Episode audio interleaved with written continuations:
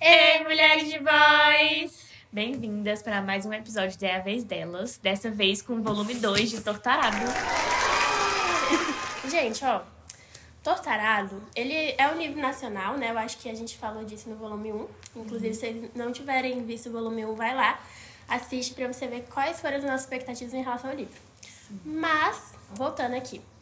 É, Tortarado, enquanto eu tava lendo, eu senti uma leitura. Me deu uma certa memória afetiva, assim, de quando eu lia os meus livros da, da escola.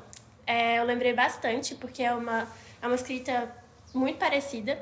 E eu fiquei pensando, né? Tipo assim, hoje, com a cabeça que eu tenho hoje, eu gostei bastante do livro, superou minhas expectativas, mas eu acho que se eu fosse.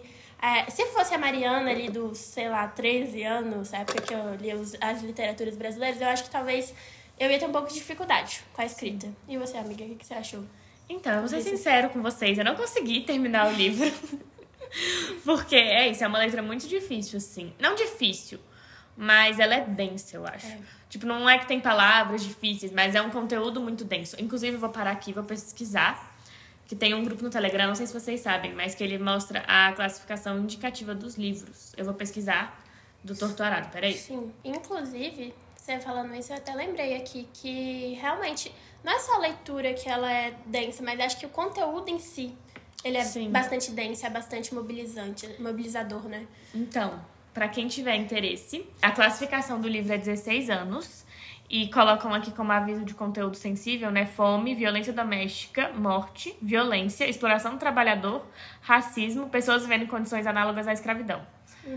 É, então, né, eu acho que esse é, um, é isso que a gente falou. Ele é um livro denso ele- e ele não vai tratar esses assuntos de maneira leve. Então, esteja preparada pra lidar com esses assuntos, né? Se você achar que realmente é um tema que, olha, vai mexer demais comigo, não tô preparada com isso, então deixa pra outro momento, assim. Sim. E foi em qual livro que a gente falou da escrita madura? Foi da.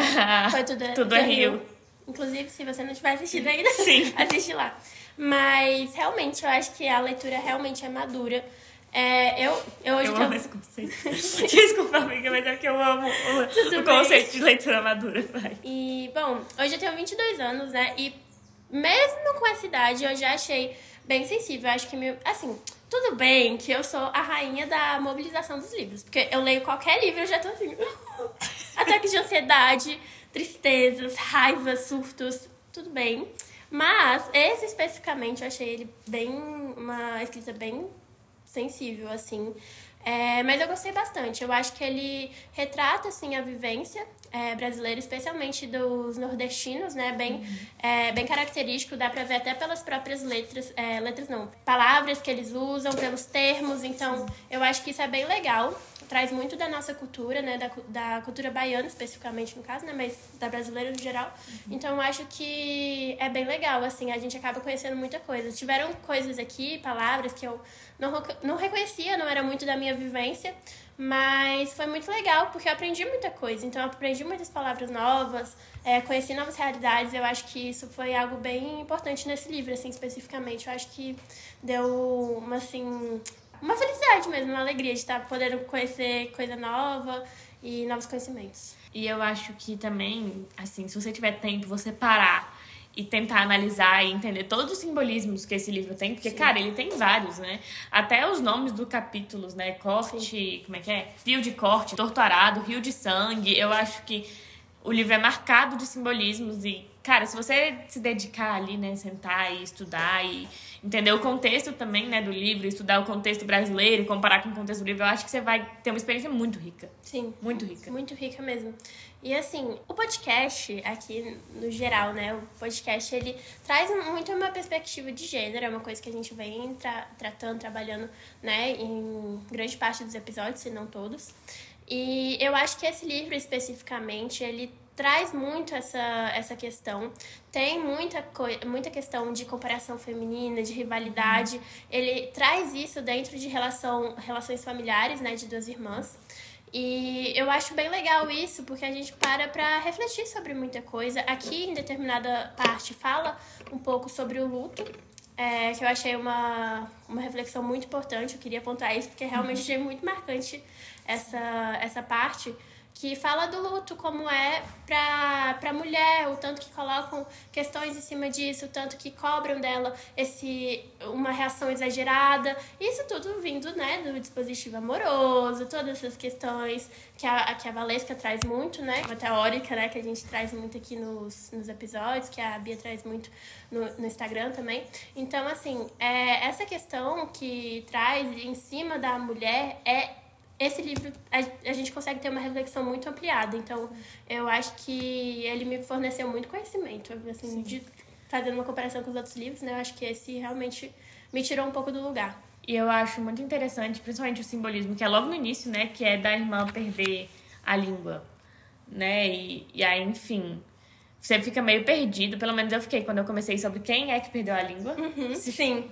Né? Qual das duas perdeu, mas aí ao longo do livro ele vai te mostrar quem sim, perdeu. Sim. E mostra muito esse simbolismo, né? Da voz que você, né? Mulher de voz, a voz que é, muitas vezes não temos, né? Então, eu achei que foi um jeito muito, muito massa de mostrar isso literalmente a perda da voz, né? Não, não só além do simbolismo, foi uhum. realmente um corte com uma faca da voz. E assim, ao mesmo tempo que ele traz, ele trata da questão da rivalidade, a gente acaba refletindo muito sobre essa, esse conceito, né? Sobre essa ideia que acaba perpetuando muito na nossa sociedade, mas ele traz uma coisa que eu achei bem interessante, né? Em contraponto a isso, que é uma união, assim, das, das irmãs, porque quando uma delas perde a língua a outra vai lá e meio que a voz dela, ela Sim. aprende os, os sinais que a irmã faz, ela aprende a reconhecer o que a irmã tá querendo. Então eu achei isso muito legal, essa parceria mesmo. Sim. É, né? Até a capa mesmo já demonstra essa Sim. parceria, né? Que são elas de mão dadas e. Sim. Acho muito, muito bonita essa relação, né? Você ser a voz do outro, assim. E é bastante importante, assim, a gente vê que constrói uma aliança ali entre elas muito necessária naquele momento. E eu acho que isso é uma coisa importante da gente pontuar, né? Quantas vezes a gente não pode ser essa pessoa para uma outra mulher, não necessariamente nesse sentido, né? Sim. Mas eu acho que é uma metáfora muito interessante pra gente repensar as nossas relações de união enquanto, enquanto mulheres mesmo. E não dá para negar, né, também que o livro ele vai tratar sobre diversas questões de racismo, de escravidão, que atravessam o Brasil até hoje, né? Inclusive, né, teve o um podcast que saiu recentemente, então não é uma coisa tão. Não é antiga, mas tipo assim. Então, ah, no passado, como às vezes colocam pra gente, né? Especialmente às vezes na aula de história, né? Colocam pra gente como se, ah, a gente passou, aboliu a escravidão e uhul, felizes para sempre, né? Sendo que a gente sabe que a realidade não é assim. Sim. Então esse livro vai tratar também dessas questões. É, e é bem importante, eu acho que essa sua pontuação, amiga, foi bem, bem importante mesmo, porque a gente escolheu esse livro muito pela, pelo mês da consciência negra, né? Então, é, claro, né, dentro do nosso lugar, que não é, que não é o lugar de estar tá falando isso, não é a nossa posição, mas é, trazer essas reflexões sobre o quanto a questão racial, é, o quanto é, é, o racismo é algo tão estrutural e o quanto está presente na nossa vivência ainda, que né, a Amanda falou, eu acho que não é uma coisa que foi abolida de fato, é, que foi apenas uma escrita e pronto, acabou tudo. A gente vê é, retrato disso, a gente vê consequências disso e eu acho que o livro traz muito isso e é bem importante, né? Porque a gente para para refletir o quanto dessas questões ainda permeiam as nossas vidas, o quanto gera é, sofrimento mesmo para as pessoas. Então acho que é bem legal isso que você pontuou, amiga, bem, bem importante, né? Até pela ideia da questão da consciência negra que foi o que a gente trouxe e porque a gente escolheu o livro, né? né? Inclusive no episódio passado, se você não assistiu, volta lá. eu perguntei, né? Eu até trouxe essa pontuação, tipo, quantos conteúdos negros você, vocês consumem para além do mês da consciência, né? Porque no mês da consciência acaba que você vai consumir mais, porque está se falando mais. Enfim, faz parte. Mas uhum. fora desse meio, fora desse contexto, é, no, na sua rotina mesmo, como essas temáticas estão presentes, sabe? É, você pesquisa, você procura se informar, você consome conteúdos de pessoas negras que não seja sobre racismo também, né? Sobre conteúdos, sei lá, de beleza, de literatura, de. Enfim, o que você gosta de consumir.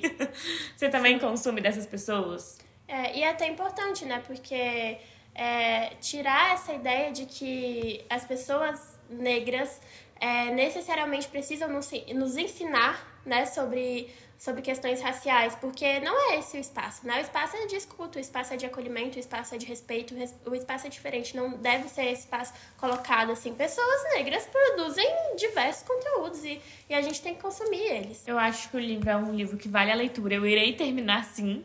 Eu só não consegui terminar porque eu estava no final do semestre. As pobres das universitárias. sim. Mas eu acho que é um livro que vale muito a pena. Eu ainda não vou dar uma nota, porque eu só dou uma nota quando eu termino o livro. Então não vou ter isso pra oferecer pra vocês, mas por enquanto ele está a caminho do 5 estrelas favorito. Cinco? 5 favorito. Por enquanto tá, ne- tá no caminho. Uhum.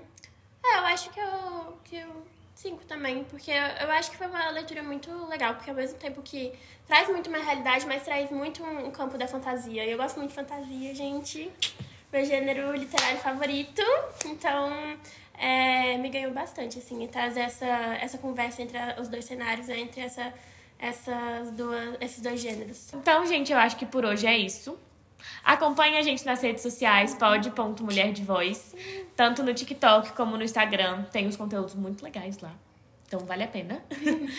É, mande sua crítica, sua sugestão, sua opinião. Você que terminou o livro e quer contar e quer saber como foi pra gente depois que a gente terminou, quer contar a sua experiência, mande lá, porque uma hora a gente vai terminar. Sim. Então, vai que a gente te responde contando como foi, a gente vai te responder. Se quiser mandar sua história pro quadro História de Voz também.